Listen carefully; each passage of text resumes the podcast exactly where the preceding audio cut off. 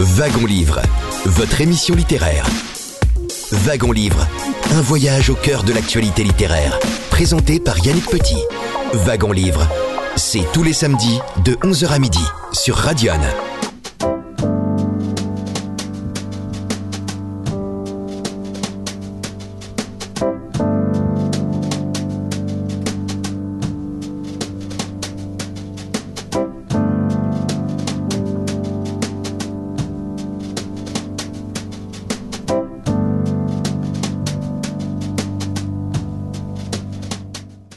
Très grand bonjour à toutes et à tous. Bienvenue dans Wagon Livre, votre émission littéraire. Nous sommes ensemble jusqu'à midi sur Radion. Nous vous proposons en cette fin de matinée un entretien qui a été enregistré cette semaine, jeudi 1er février dernier. Nous étions en Côte d'Or à la bibliothèque de Semur en Ossois dans le cadre du Cercle des auteurs bourguignons, un rendez-vous trimestriel initié par euh, Virginie Ravarotto de la bibliothèque municipale de Semur en Ossois et initié également par le libraire de Semur en Ossois. Il anime la librairie de la Poste c'est Cyril Lefebvre. Je vous présente notre invité d'ici quelques secondes, mais je voudrais aussi les saluer parce qu'ils sont nombreuses et nombreux. C'est le public qui est avec nous et que je salue et que je remercie.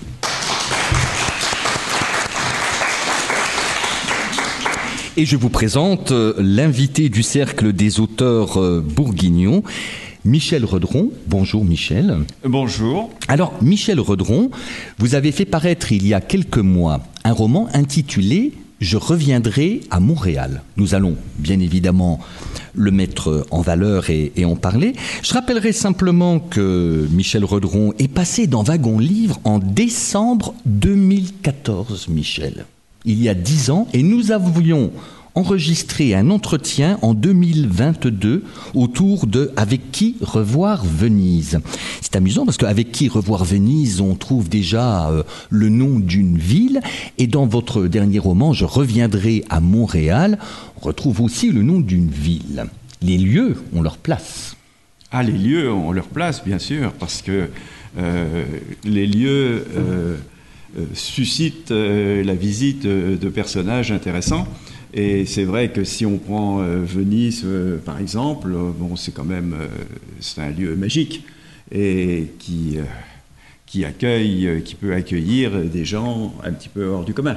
Alors c'est amusant parce que en 2014, votre roman dont nous avions parlé avait pour titre Et Barbara chantait.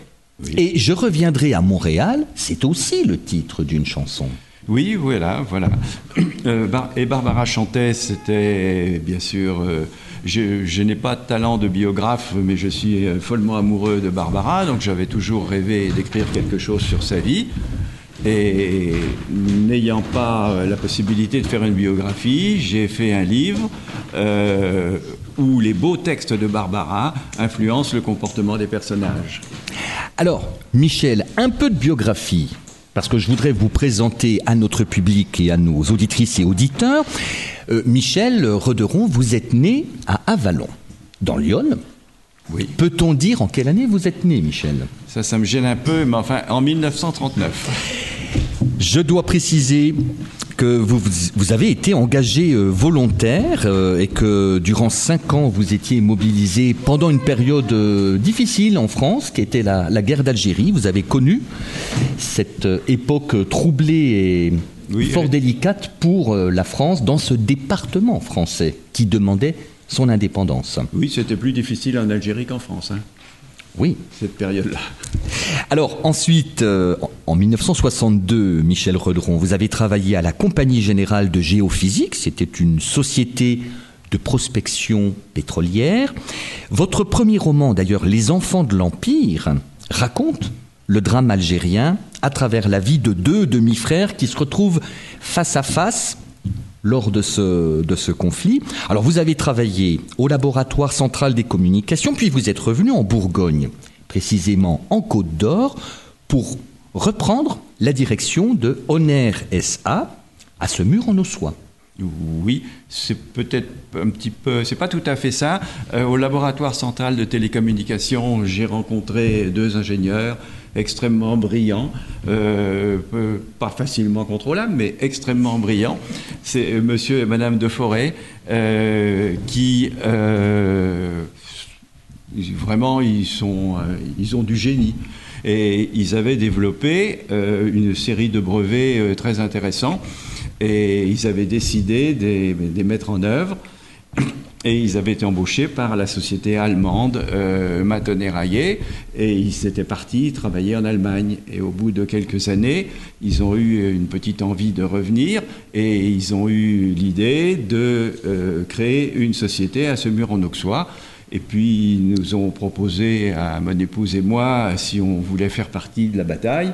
Et on a accepté. C'est comme ça qu'on s'est retrouvé ici, là, dans ces locaux que M. Morleva, maire de l'époque, euh, nous avait aimablement mis à notre disposition. Et on a créé une petite société qui était une euh, filiale de fait de Matonnet Raguet. Donc Michel, une émotion aujourd'hui à revenir euh, à ce mur en ossois et avec des visages connus et amis. Absolument. C'est l'émotion, euh, elle est là, l'émotion. Alors parlons un peu de vos débuts en, écriture. Euh, il y a aussi, et nous le saluons, euh, Gérard Gauthier, qui a créé les éditions de l'Armançon. Alors là, je vous arrête. Grande rencontre. Il n'y a pas aussi, il y a surtout.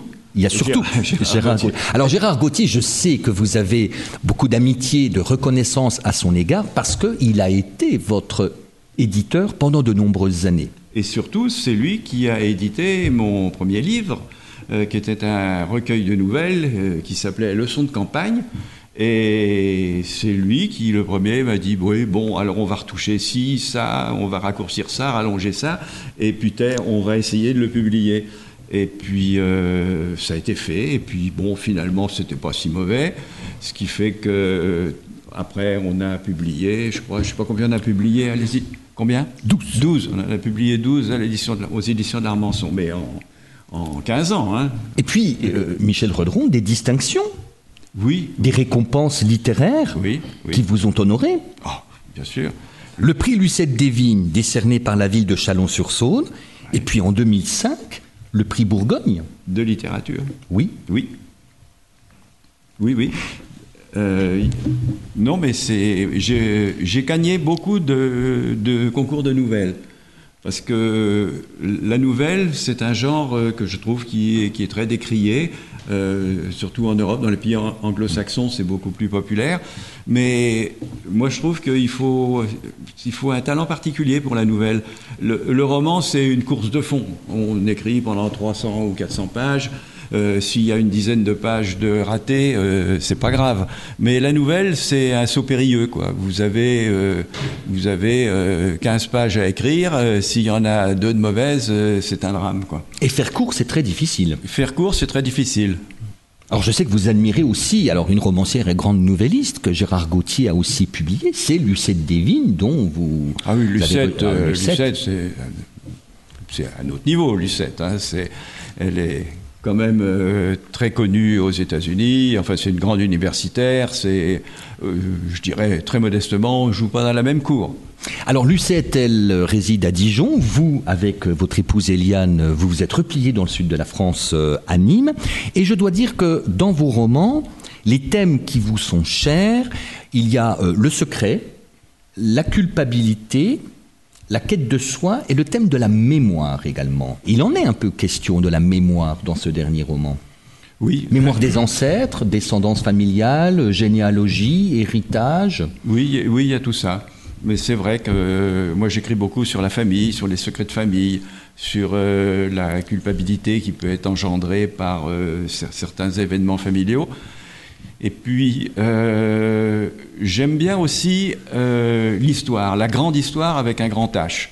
Et j'aime bien euh, mêler ma petite histoire, la petite histoire de mon livre, à la grande histoire. Et très souvent, des personnages de mon livre ont participé aux grands événements de l'histoire.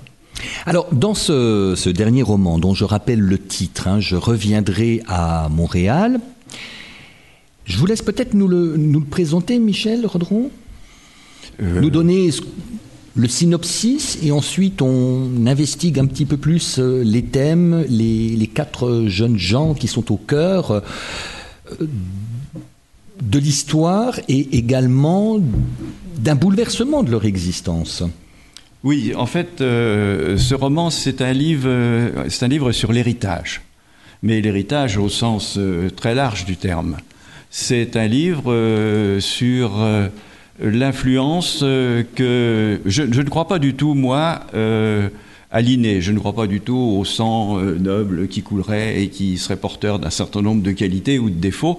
En revanche, je crois, d'ailleurs, je crois, comme l'a écrit très bien une personne que j'admire, je crois que nous sommes pour toujours les enfants de nos parents, des mondes qu'ils ont construits et des univers qu'ils ont pleurés, des deuils qu'ils ont eu à faire et des espoirs qu'ils ont placés dans les noms qu'ils nous ont donnés.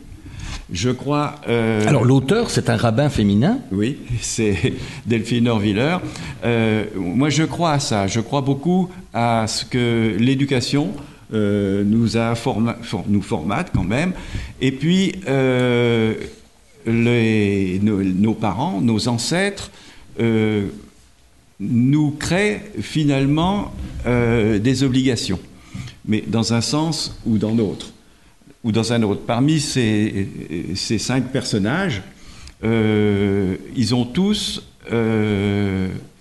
ils ont tous un, un, background familial comme et ils vont soit euh, continuer dans cette ligne, soit au contraire euh, prendre l'inverse. Alors, vous, Michel, d'ailleurs, bon, le terme d'héritage, vous, qu'est-ce que vous avez hérité de vos ancêtres? Et le savons-nous? Parce que parfois, euh, encore faut-il les connaître si on veut remonter très loin dans, dans le temps. Qu'est-ce que, moi, je pense que... Des qualités, des valeurs morales, le goût de la lecture, de la création? Oui, D'où ça vient tout cela? Moi, j'ai surtout, je crois, hérité le goût de la nature. L'amour de la nature. Euh, j'avais un grand-père euh, jardinier qui m'a fait faire mes premiers pas dans le jardin et j'ai compris rapidement que euh, l'importance de la nature pour nous, pour, pour notre monde. Et bon, j'étais peut-être un petit peu écologique avant l'heure.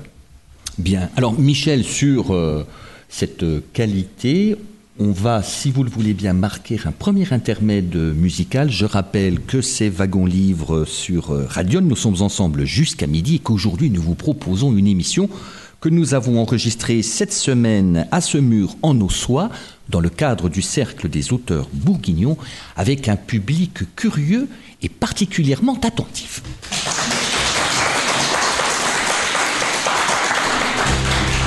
Je reviendrai à Montréal dans un grand Boeing bleu de mer.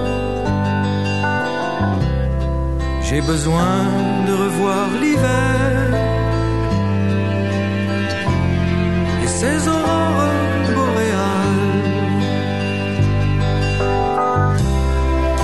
J'ai besoin de cette lumière. Descendue droit du Labrador. Et qui fait neiger sur l'hiver des roses bleues, des roses d'or dans le silence de l'hiver.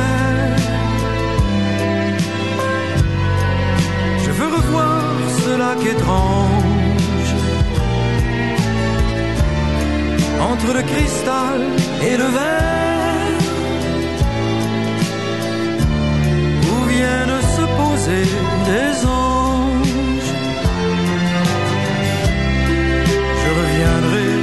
Montréal,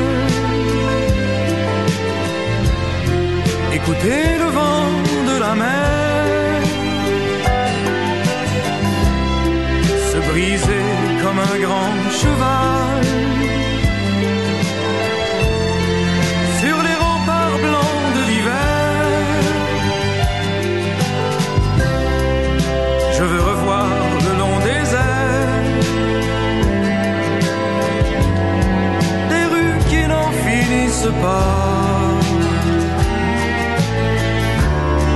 Qui vont jusqu'au bout de l'hiver, sans qu'il y ait trace de pas. J'ai besoin de sentir le froid.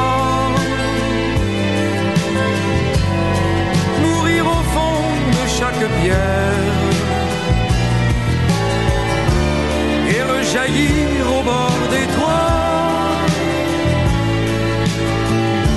Comme des glaçons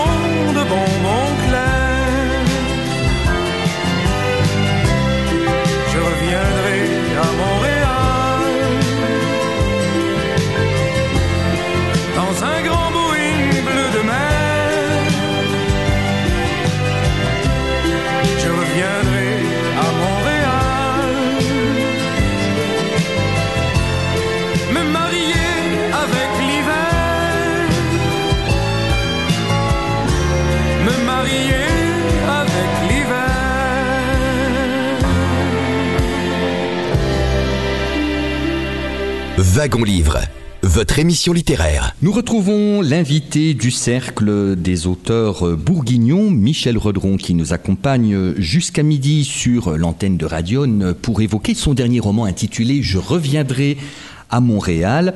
Je rappelle que ce rendez-vous a été enregistré au milieu de la semaine, jeudi dernier précisément. Et nous étions en public dans un- une jolie petite salle à l'acoustique formidable, mise à notre disposition par la bibliothèque médiathèque de ce mur en Ossois. Merci encore à notre public.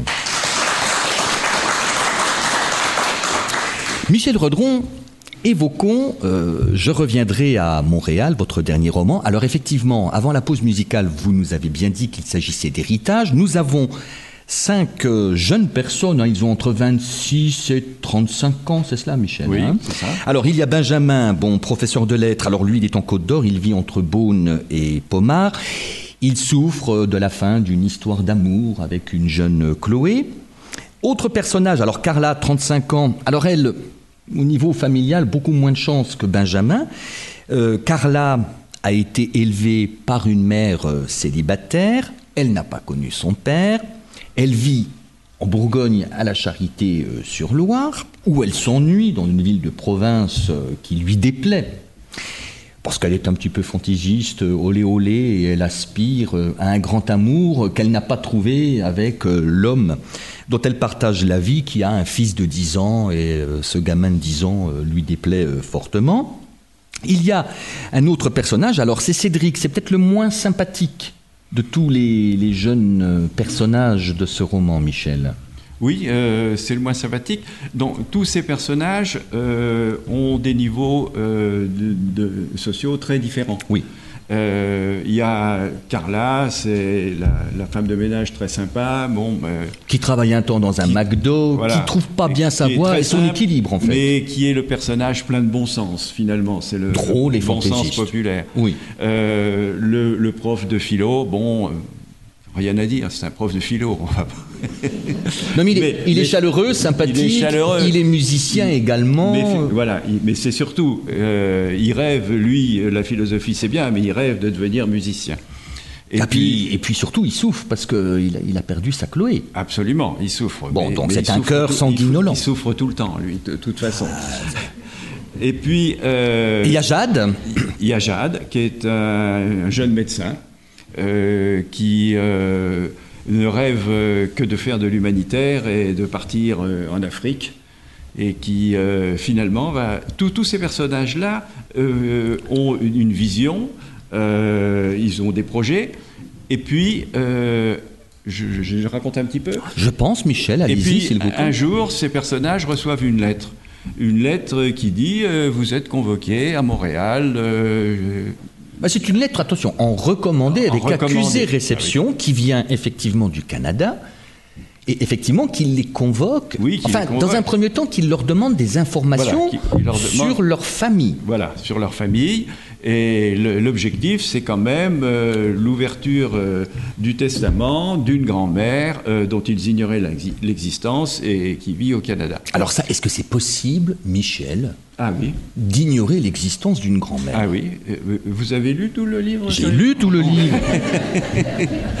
oui, mais ça pourrait paraître un petit non. peu original. Oui, mais c'est original, mais c'est une, jeune femme, cette grand-mère, c'est une grand-mère vraiment tornade. Euh, elle était dans la résistance, euh, après elle, a eu, euh, elle s'est mariée, elle a eu des enfants, et puis elle a eu un amant, et quand ses enfants ont eu euh, l'âge de se débrouiller tout seuls, euh, elle est partie. Elle est partie avec son amant, elle est partie au Canada, et ils ont ouvert des scieries dans le nord du Canada.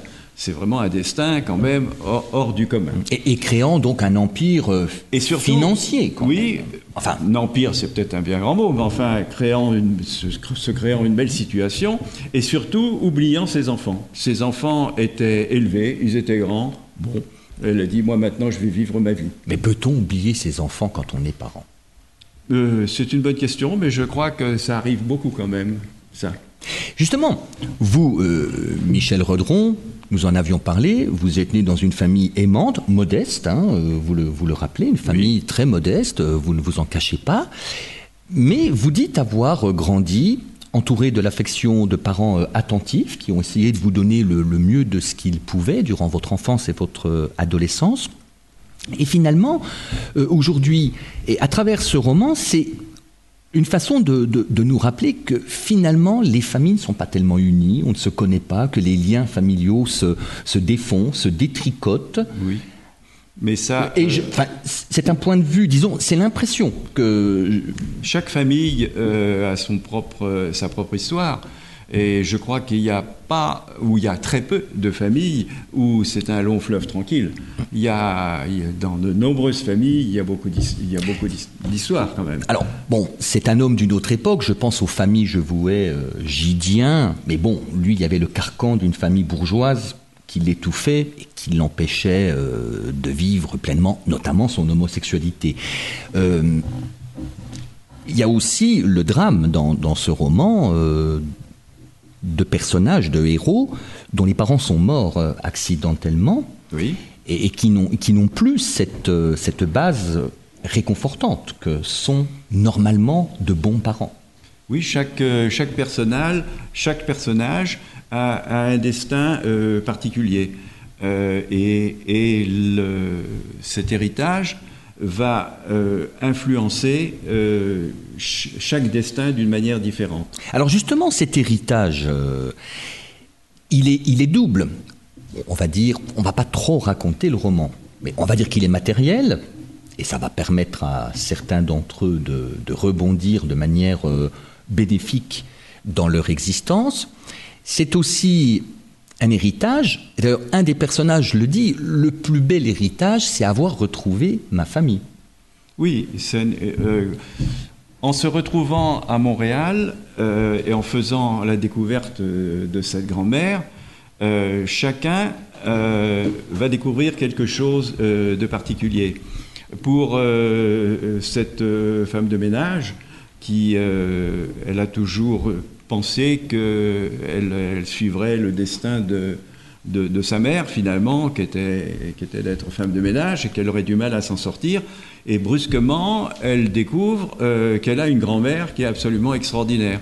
Et elle se dit finalement, peut-être, euh, euh, mon destin, c'est pas celui de ma mère, c'est peut-être celui de ma grand-mère. Et chacun va interpréter ça à sa manière pour changer son mode de vie. Alors, ça, euh, entièrement d'accord, mais prenons le cas de Cédric, qui lui semble avoir orienté son avenir professionnel calqué sur la situation d'un père qui était ambitieux, qui était un homme euh, entreprenant et entrepreneur. Or, on ne calque. C'est difficile parfois de calquer. euh, Oui, parce- et, et vous, Michel, qui venez d'un milieu modeste et qui avez connu une ascension sociale, si je puis me permettre, non Oui, oui, Si, vous avez connu. permettez-vous. Oh, je pense que vous avez connu une ascension sociale. Le, Oui, petit, sûr, le bien petit sûr. avalonné de milieu modeste Bien qui sûr, prend la sûr. direction de Honner à ce mur en ossois, c'est pas anodin. Oui. Mais bon, euh, ça arrive quand même. hein. Mais alors vous, Michel, vous calquiez, vous calquiez votre, votre avenir sur, euh, sur quel membre de la famille? C'est une bonne question à laquelle euh, je ne vois pas de réponse. Euh, franchement, euh, moi, vous savez, je me suis jamais trop posé de problème dans la vie. je considère que pour moi, la vie, c'est fait de rencontres. notre destinée n'est qu'une mmh. suite de rencontres. On est programmé, on fait des études pour aller dans une certaine direction, et puis on croise quelqu'un. Et puis, moi, par exemple, j'ai croisé la famille de Forêt voyez Et ça a changé complètement à la direction de ma vie. Donc euh, je ne me pose pas de grands problèmes métaphysiques. Quand je suis face à une situation, j'essaie d'en tirer le meilleur profit, c'est tout. Alors les rencontres, il y en a là, effectivement, puisque cet héritage doit être ouvert euh, dans le, cabinet d'un notaire donc à Montréal. Il faut que les héritiers aient euh, donc justifié de leur appartenance à cette famille, tout est vérifié. Ils se retrouvent, se découvrent, ne se connaissant pas, ayant donc des liens de cousins et de cousines. Et alors pourquoi le choix? Alors, du Canada, oui, bien sûr, parce que c'est une terre qui a accueilli euh, moult euh, Français, et puis il y a un passé, une histoire euh, très étroite avec notre pays. Oui. Ça aurait pu être un, un, autre un pays en Europe ou peut-être en Amérique du Sud, sait-on jamais. Oui, mon idée, c'était aussi de dire, euh, puisqu'il faut quand même qu'on parle d'un cinquième personnage. Oui. Euh, rapidement quand même. Alors, euh, le notaire ouvre la lettre et explique aux quatre héritiers qu'il y a finalement une cinquième personne, un, cinquième héritier qui est une héritière qui ne fait pas partie de la famille, mais la grand-mère a tenu à ce qu'elle soit couchée sur son testament. Et cette, cette personne est une jeune femme des Premières Nations. Alors, ce qu'on appelle les Premières Nations au Canada, euh, c'est les Indiens. Et euh, cette jeune femme, donc, euh, va proposer à ces quatre, aux, quatre autres de leur montrer le Canada. Et puis, donc, ils vont visiter le Canada, mais elle va leur faire découvrir aussi la face cachée du Canada. Alors, l'idée, c'était un petit peu de dire que il n'y a pas de paradis sans une petite zone d'ombre. En fait, elle fait découvrir l'héritage colonial du Canada à ces Français. Voilà. C'est-à-dire que le Canada est un pays qui exerce une, attractivité extraordinaire euh, sur les adolescents ou les jeunes parce que c'est un pays quand même, euh, c'est presque le pays comme aux États-Unis du tout est possible, mais il y a quand même euh, une touche euh, européenne qui fait que pour les, jeunes Français, c'est vraiment le pays où, il faut aller. Mais attractivité justifiée ou pas? À mon point de vue, euh, attractivité est très justifiée, tellement justifiée que ma petite fille est partie travailler au Canada. Mais euh, je crois que, euh, franchement, c'est un pays extrêmement agréable. Je ne parle pas de, des paysages, mais qui, a des tas de où le, peuple a des tas, le peuple canadien a des tas de vertus, dont celui quand même d'avoir une petite culture française qui n'est pas négligeable. Il n'empêche que même dans ce pays presque parfait, il y a une zone d'ombre. Alors on peut en parler un petit peu de cette zone d'ombre. cette zone d'ombre, c'est notamment des, réserves indiennes. Oui, la zone d'ombre, c'est le racisme euh, dont euh, sont victimes toutes euh, les Premières Nations. Alors, ces premières, nations, ces premières nations ont été mises dans des réserves. C'était tout à fait louable. Euh, on, les, les, a installés là où les terres étaient les plus pauvres, forcément, parce que comme ça, ça coûtait moins cher. Le problème, c'est que petit à petit, sur ces terres pauvres, on s'est mis à découvrir des gaz de schiste. Alors là, ça devenait compliqué, parce que euh, ces, terres pauvres étaient devenues potentiellement euh, très intéressantes. Donc, on a essayé de chasser de, de plus en plus loin. Euh, mais on a surtout, les, Canadiens ont surtout essayé d'effacer euh, toute trace de culture indienne. Alors ça a pris même des formes extraordinairement euh, cruelles, et c'est même l'ONU qui a été obligée de mettre fin à ce système, c'est-à-dire qu'il raflait les enfants, les enfants des Premières Nations dans les réserves, il les mettait dans des orphelinats avec l'objectif euh, avoué euh, d'effacer en eux toute culture indienne pour en faire de très bons petits Canadiens. Donc de l'assimilation. De l'assimilation. Euh, on découvre par exemple que c'est en 1980, 1980 c'était hier, c'était pas hier, que le dernier train avec des wagons réservés aux Indiens a cessé de rouler au Canada. Euh, il y avait une sorte d'apartheid en fait. Oui, il y avait une sorte d'apartheid. Et je, moi, quand j'étais au Canada, j'ai discuté avec, avec des, des, gens de ces Premières Nations et j'ai dit à Alain, je lui ai dit finalement, votre sort, c'est un petit peu comme euh, celui euh, des Noirs aux États-Unis. Et là, il s'est tout à fait fâché. Il m'a dit non, mais attendez, ça n'a rien à voir. Euh, nous, quand les Blancs sont arrivés, nous, on était là.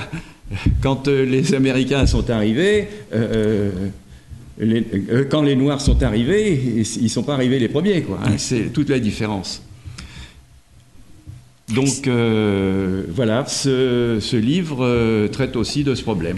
Ce qui, ça m'est venu par rapport à votre parcours personnel lorsque vous étiez en Algérie, c'était aussi une, guerre, une guerre coloniale. Et je me dis finalement, en évoquant la situation du Canada et finalement ces réserves indiennes, c'est de, manière concrète l'héritage. Euh, c'est un héritage colonial finalement que le Canada porte difficilement ou maladroitement. Et finalement, Michel, est-ce que vous êtes resté marqué par euh, la guerre d'Algérie, la décolonisation de ce, de ah bah ce pays Si je ne l'étais pas, euh, ça ne serait pas tout à fait normal. Hum. bien sûr, cela dit, le problème de la euh, de la colonisation, de la décolonisation de l'Algérie, on ne va pas traiter ça comme ça, là, en un quart d'heure. Ce sont des problèmes extrêmement compliqués. Quoi. Ou alors on en parle peu ou mal. Oui, mais... Euh, C'est une sorte de... Moi, j'ai essayé d'en parler très bien mmh. dans un, roman qui s'appelle Les Enfants de l'Empire. Mmh. C'est un roman que j'ai écrit parce que, comme j'étais à la Compagnie Générale de Géophysique et que je travaillais au Sahara, euh, ça se passait sept mois et demi après l'indépendance. Et moi, j'avais été en Algérie plusieurs années avant en tant que militaire. Et le, tout nouveau gouvernement algérien ne euh, savait pas trop quoi faire. De vous savez, les militaires, c'est encombrant quand la paix arrive. Tout cela, ils étaient extrêmement turbulents. Donc, euh, il, est, il est démilitarisé, il est donné, entre guillemets, aux rares compagnies françaises qui travaillaient encore euh, au Sahara comme main-d'œuvre. Et moi, je me suis retrouvé sept mois et demi après l'indépendance, au cœur du désert, avec une compagnie de FLN. Là, une Katiba de FLN. Là, je me suis dit, oulala, les choses vont se compliquer. Mais pas du tout, les choses ne sont pas compliquées du tout. Pendant des mois et des mois, ces gens-là m'ont raconté leur guerre. Et quand je suis euh, euh, rentré, je me suis dit, j'ai une, une, expérience intéressante parce que j'ai ma vision des choses et puis j'ai la leur. Donc euh, j'ai fait un roman où j'ai imaginé deux demi-frères, l'un de mère musulmane et l'autre de mère européenne, qui vont se retrouver face à face pendant le conflit. Et j'ai fait un, roman qui, n'intéresse pas grand monde, parce que euh, quand vous dites pas il y a les bons d'un côté et il y a les méchants de l'autre, ça marche pas. Moi, c'est pas ça que j'ai dit. J'ai dit, attendez, c'est une histoire extrêmement compliquée. Si vous avez un moment, je vais essayer de vous expliquer. Alors, je rappelle le titre de ce roman. Hein. C'était aux éditions de l'Armançon en 2001 les enfants il, il était audacieux quand même, l'éditeur des éditions de l'Armançon. il se lançait Sur un sujet un peu délicat. Oui, il se lançait dans des choses. Euh, Michel Redron, on va marquer un nouvel intermède musical. On reviendra justement sur euh, le Canada que vous connaissez, cette ville de Montréal, qui est tout de même une ville francophone, et je crois que c'est la deuxième plus grande ville du Canada. Oui, oui. Que vous connaissez bien, Michel, Montréal? À Montréal, oui, oui. Ça, Montréal, je on l'a fait dans tous les sens. Oui, Même la ville, et, nous parlerons de la ville souterraine la également. ville souterraine, oui. Si vous le voulez bien. C'est Michel Redron qui est aujourd'hui dans Wagon Lit. Je rappelle euh, le titre de son roman. Je reviendrai à Montréal. Et nous avons enregistré cet entretien au milieu de la semaine dans le cadre du Cercle des auteurs bourguignons et en public. On revient dans quelques minutes.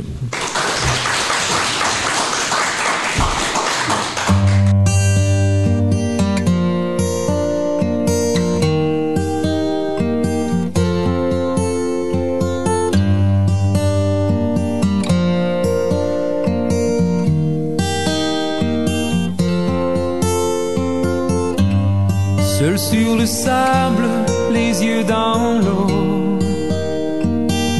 rêve était trop beau. L'été qui s'achève, tu partiras à cent mille lieues de moi.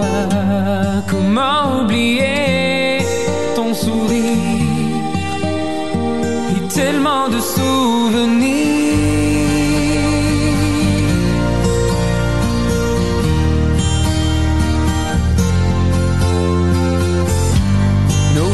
Dans les vagues près du quai.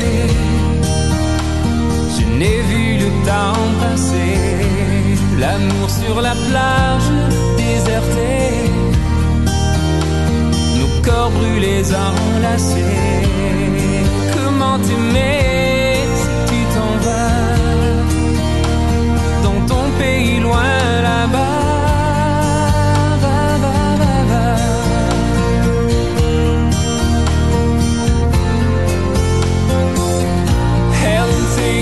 Do make me crazy about you. Pourquoi tu pars, reste ici? J'ai tant besoin d'une amie. Hell and things you do make me crazy about you. Pourquoi tu pars si loin de moi? Là où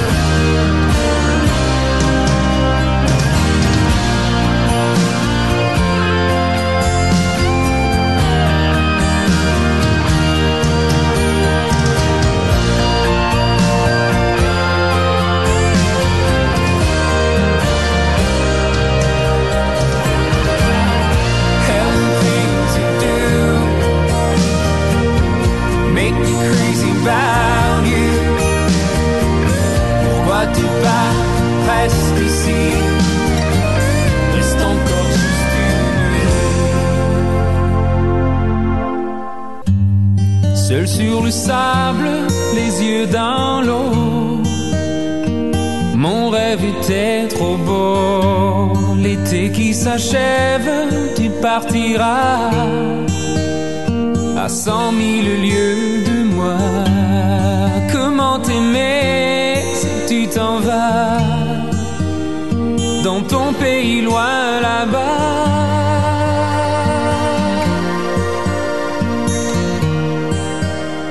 Dans ton pays loin là-bas. Va, va, va. Dans ton pays loin de moi. Wagon Livre, émission littéraire. Nous retrouvons l'invité de Wagon Livre, Michel Redron, pour son dernier roman Je reviendrai à Montréal et nous sommes toujours en public dans le cadre du Cercle des auteurs bourguignons. Je ne vous cache rien, cette émission a été enregistrée cette semaine parce que l'animateur de Wagon Livre avait besoin d'être en repos le samedi matin au moment de la diffusion. Merci au public de nous accompagner. Michel Redron, revenons à Je reviendrai à Montréal, le titre aussi d'une chanson de euh, Robert euh, Charlebois. Alors parlez-nous un peu du Canada tel que vous l'avez découvert et qui apparaît aussi dans le roman. Alors, il n'y a pas vraiment de Canadien euh, au parler très original comme on l'imagine. Il y a de la nourriture, il y a la poutine. Rien à voir avec Vladimir d'ailleurs. Non, non, rien à voir avec Vladimir. Non, mais c'est un pays, euh, c'est un pays déjà où euh, moi je m'attendais à un pays hostile, parce qu'en plus, euh, je, je parle du, du climat, parce qu'en plus, on, nous y sommes allés à Noël. Et c'est pas vraiment le meilleur moment pour aller au Canada. Ça, je vous conseille plutôt la- les, quand les érables changent de couleur, c'est beaucoup plus agréable, il fait beaucoup moins froid. Donc euh, on a découvert le Canada euh, sous la neige et puis on avait eu la bonne idée de louer un chalet dans le nord du Canada pour aller pour, pour augmenter un petit peu la difficulté.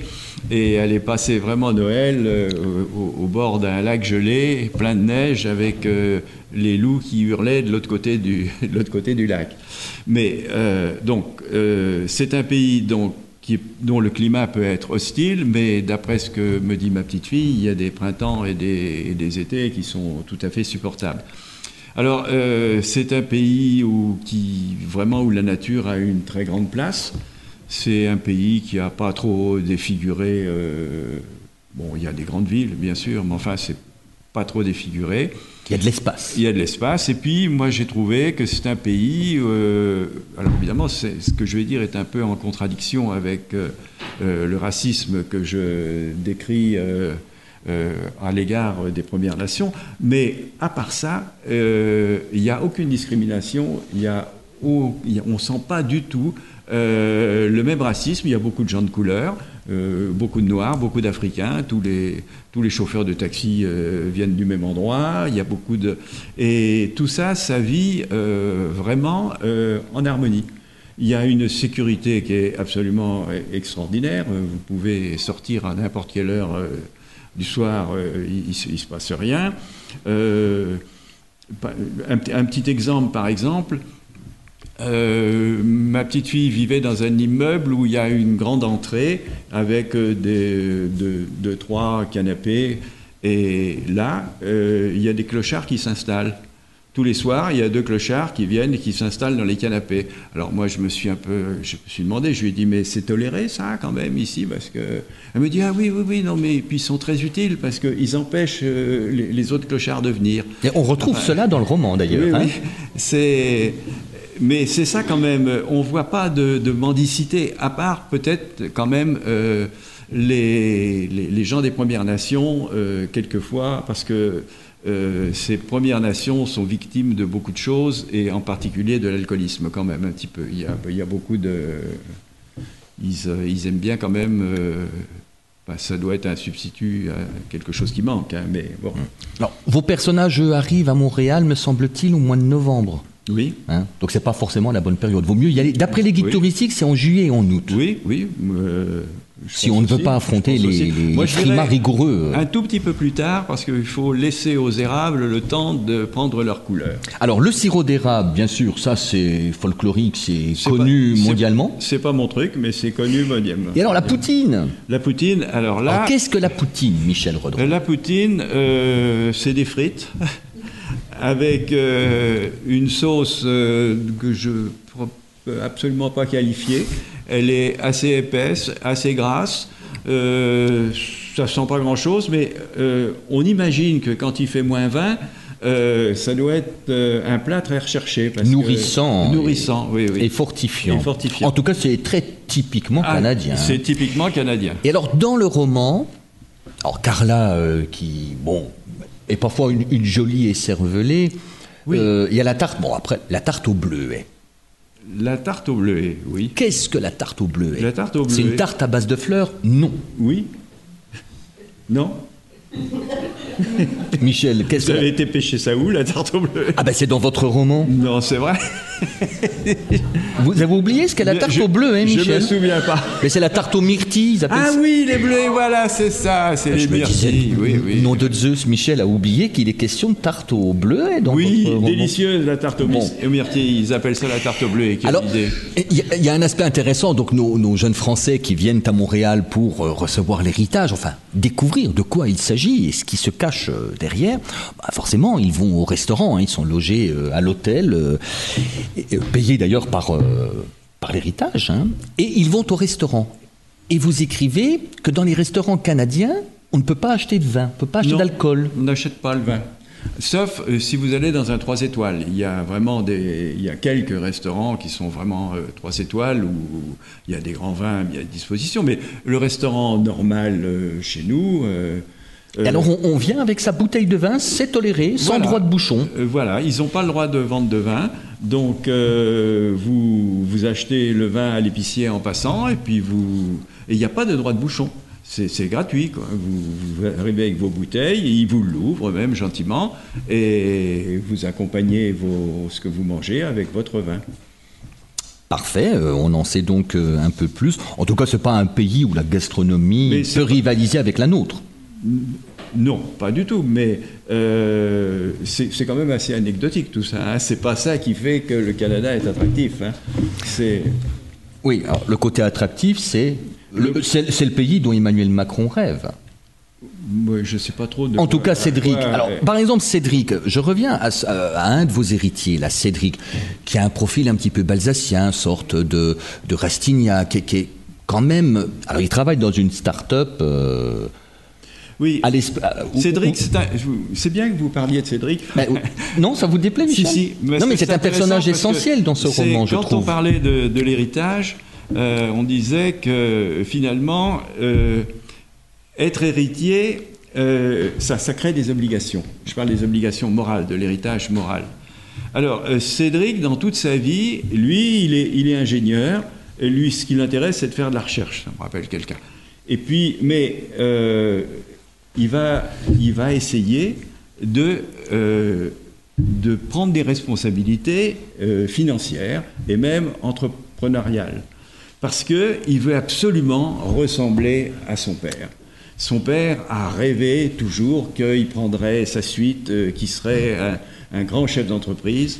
Et toute sa vie, euh, il va essayer de grimper, de, de négliger un petit peu les aspects recherche qu'il adore pour essayer d'aller euh, grenouiller dans les milieux bancaires. euh, Mais ça le déshumanise un peu. oui, et quand euh, le- ce voyage au Canada, quand il va découvrir en particulier euh, cette jeune femme dont on n'a pas beaucoup parlé, Ayana, L'indienne. qui est l'indienne, euh, qui, qui se bat pour des vraies valeurs, et puis quand il va surtout découvrir que finalement, le père qu'il croyait avoir, c'est pas celui-là, c'est pas son père, ça va lui faire un choc. Il va dire parce que si c'est plus mon père, j'ai plus cette obligation morale, et puis je vais peut-être me mettre à faire ce que j'ai envie de faire, sans qu'il y ait ce poids qui pèse.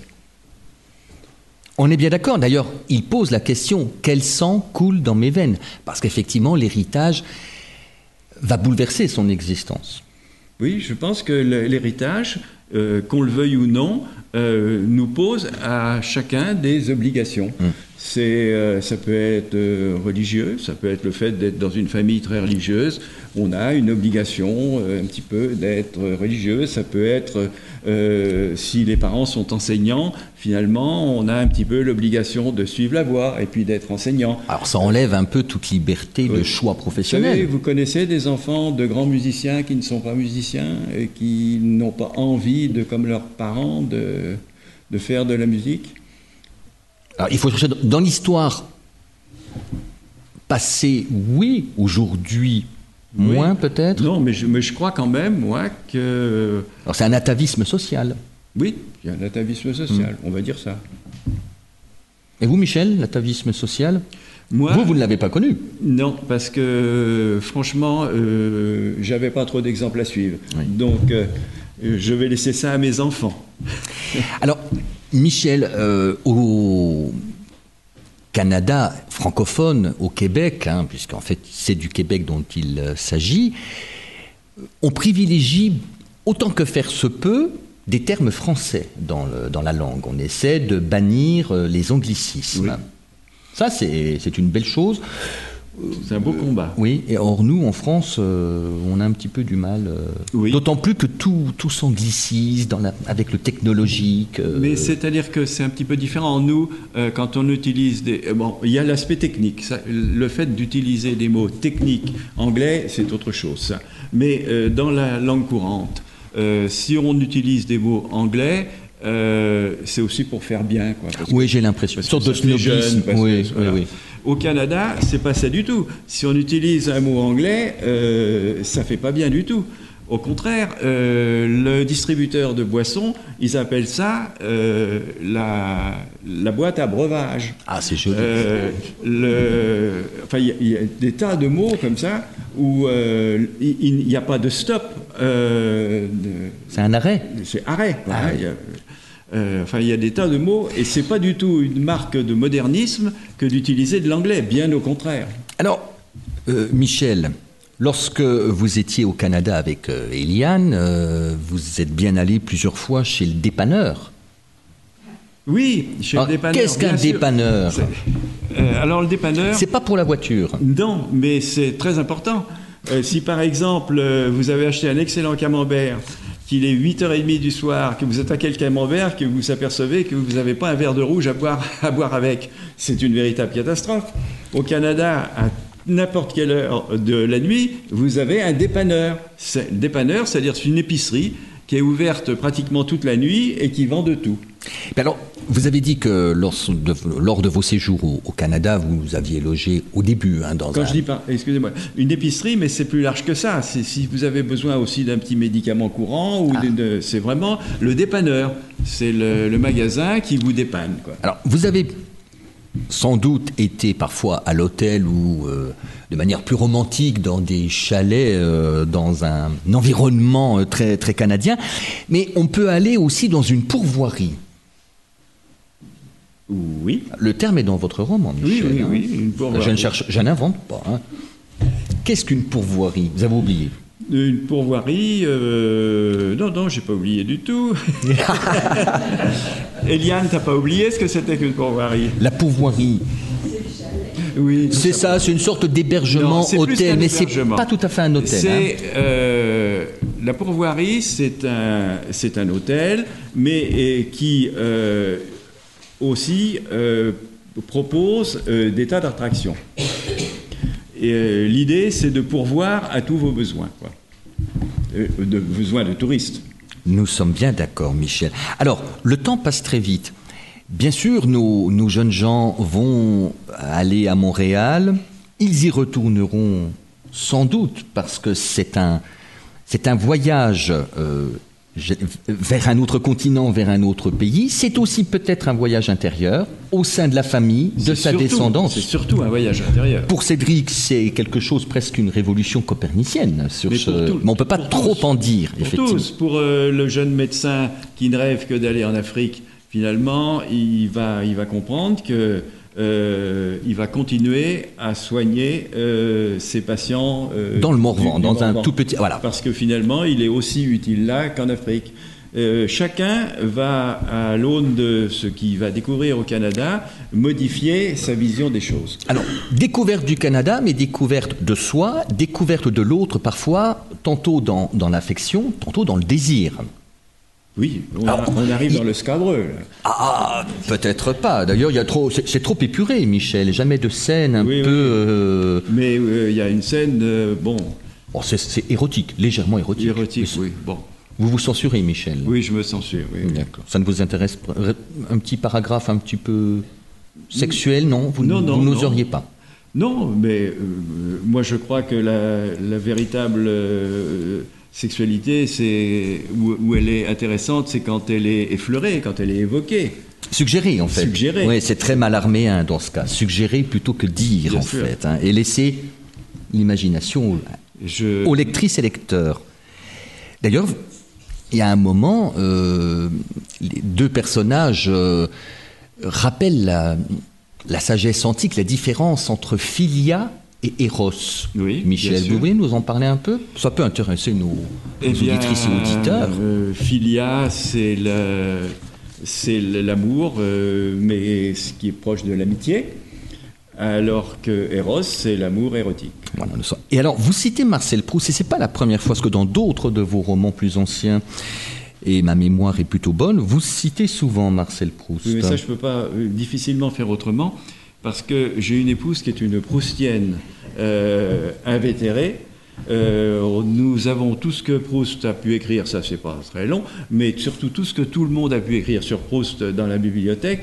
Donc si je faisais un livre sans dire au moins un mot de Proust, je sens que ça serait assez malvenu. Mais moi j'aime bien Proust aussi, mais, mais je voilà, j'aime bien. Il y a quelqu'un qui a dit de Proust, il faut, on dit toujours, on, on ne lit pas Proust, on relit Proust. Attention. Alors, euh, et il y a quelqu'un qui a dit, on peut relire plusieurs, plusieurs fois Proust parce qu'on saute jamais, toujours, jamais les mêmes passages. Donc, euh, C'est pas une lecture facile, Proust. c'est pas une lecture facile.